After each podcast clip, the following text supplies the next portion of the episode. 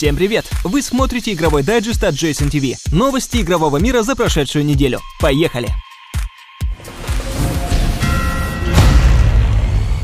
Одним из наиболее значимых событий прошедшей недели стал официальный старт открытого бета-тестирования Battlefield 1. В рамках беты доступна карта Синайская пустыня и два игровых режима. Захват, основанный на удержании контрольных точек и поддерживающий до 64 игроков на карте, и штурм на 24 игрока, где атакующая сторона должна уничтожать телеграфные столбы обороняющихся. В рамках карты доступны различные возможности по ведению боя, начиная от кавалерийских атак среди песчаных дюн и заканчивая подкреплением в виде мощного бронепоезда города. Есть также в бете и специальное задание, выполнение которого позволит получить жетон бета-версии, когда игра поступит в продажу. Для этого необходимо достичь 15 ранга и играть в течение четырех разных дней. Релиз игры намечен на 21 октября этого года.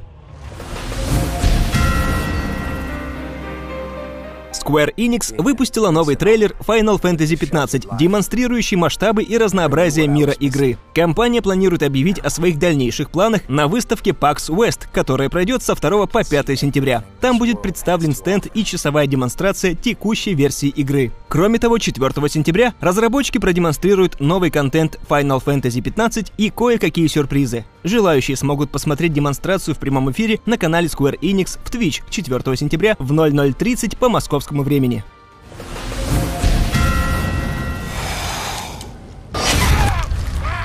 30 августа наряду с заявленным специальным изданием The Witcher 3 Game of the Year Edition, включающим в себя оригинальную игру и два крупных дополнения, CD Projekt Red выпустили патч 1.3. Этот патч не самый большой и не самый важный в истории игры, однако он исправляет некоторое количество неприятных ошибок. Так, в рамках патча были исправлены проблемы с невозможностью получения определенных рецептов красителей, скорректировано количество адреналина, начисляемого за смертельный удар, сбалансированы уровни предметов и квестов, решены некоторые проблемы контроллера Steam и поправлены десятки заданий.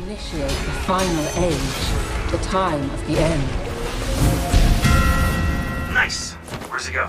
Mm. В начале прошедшей недели Ubisoft выпустила новый 20-минутный геймплейный ролик Watch Dogs 2, в котором показан игровой процесс в рамках открытого мира, включающий в себя хакинг, стелс и кооперативную игру. Ранее разработчики сообщали о том, что планируют избавиться от всего лишнего и в сиквеле не будет мини-игр. Ubisoft хочет сделать упор на исследование города, побочные квесты и бесшовный кооператив, дабы подчеркнуть принадлежность игрока к элитной хакерской группе. Релиз Watch Dogs 2 должен состояться 15 ноября на PC, PlayStation 4 4 и Xbox One.